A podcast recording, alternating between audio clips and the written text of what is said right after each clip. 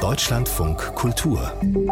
Kulturtipps Brandanschläge auf Synagogen, Davidsternmarkierungen an Haustüren und Mahnmalen und Verpisst euch Rufe an deutschen Universitäten.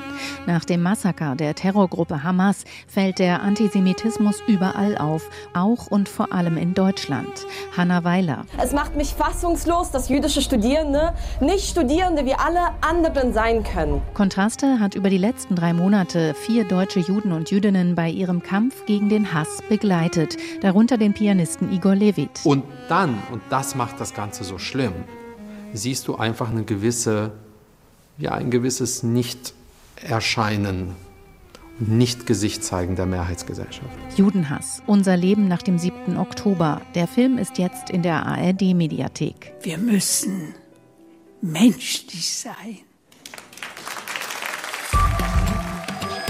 Sie zeigt ihre Vagina. Eine Ausstellung in Berlin würdigt nun das vielschichtige Schaffen einer der international einflussreichsten Medien- und Performance-Künstlerinnen des 20. Jahrhunderts, Wally Export. Die heute 83-jährige Malerin, Aktionistin und Filmemacherin aus Wien sagt, Kunst muss aggressiv sein.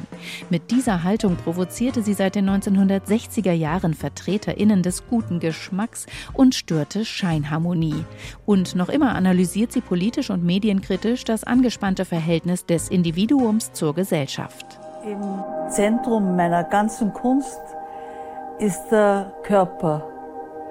Und natürlich dann der weibliche Körper, weil ich natürlich auch viele Dinge, die dem weiblichen Körper abgesprochen werden, wieder, wie ich vorher gesagt habe, wieder zugeordnet werden. Wally Export.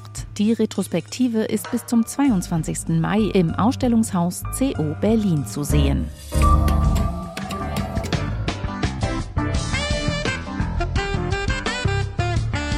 Der aus einer Musikerfamilie stammende Saxophonist Jakob Manns fiel schon sehr früh durch sein Talent und seinen Enthusiasmus auf. Er war bereits mit 15 an der Musikhochschule Stuttgart eingeschrieben, wurde Teil des Landesjazzorchesters Baden-Württembergs und veröffentlichte sein erstes Album schon bevor er 20 wurde.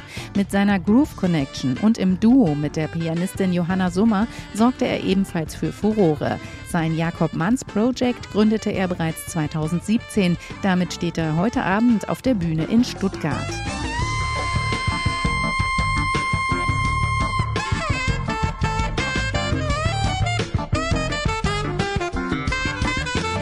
Heute Abend spielt das Jakob Manns Project im Bix Jazz Club in Stuttgart, danach in Kappel-Rodeck, Felderfing und in Hamburg.